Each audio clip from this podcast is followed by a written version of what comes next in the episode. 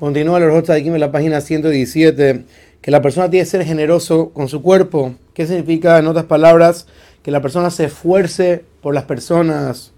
Que la persona no diga, ah, qué pereza, estoy cansado, no quiero salir a ayudar. Al contrario, que la persona sea generoso con su cuerpo para beneficiar a los demás, para aguantar el yugo de los demás o la carga de los demás, o sufrir por los demás, o rezar por los demás, o alegrarse con la alegría de los demás visitar enfermos, hacer bondad con las personas que no están en este mundo, acompañarlos o rezar o estudiar por ellos.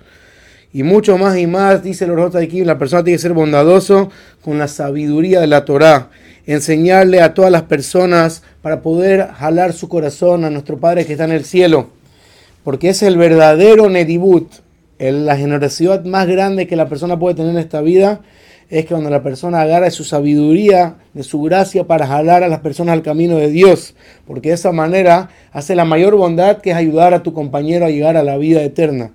Aquí quiero hacer un pequeño paréntesis. Muchas veces una persona no quiere enseñar porque, bueno, cuando le voy a enseñar al otro pierdo mi tiempo, ya yo lo entendí y estoy perdiendo. La persona tiene que saber que cuando una persona beneficia con su Torah a los demás, la persona misma sale beneficiada. Como dice la Gemara, mucho aprendí de mis rabinos, mucho más de mis compañeros, pero más de todos de mis alumnos. Muchas veces una persona piensa, ¿qué me puede enriquecer en sabiduría mi alumno? Yo lo estoy explicando a él, pero claramente la Gemara nos enseña que la persona no solamente que su generosidad es buena porque lo van a recompensar en el mundo de dinero, sino que la persona no pierde absolutamente nada cuando hace por los demás. Y lo mismo cuando uno reza por los demás, como dice la Emaral, que reza por los demás, Hashem le responde al primero. Cuando una persona hace rahamim, misericordia con los demás, Hashem tiene misericordia con él. Por lo tanto, todos estos aspectos nos enseñan lo importante que es una persona verdaderamente generosa en todas las áreas.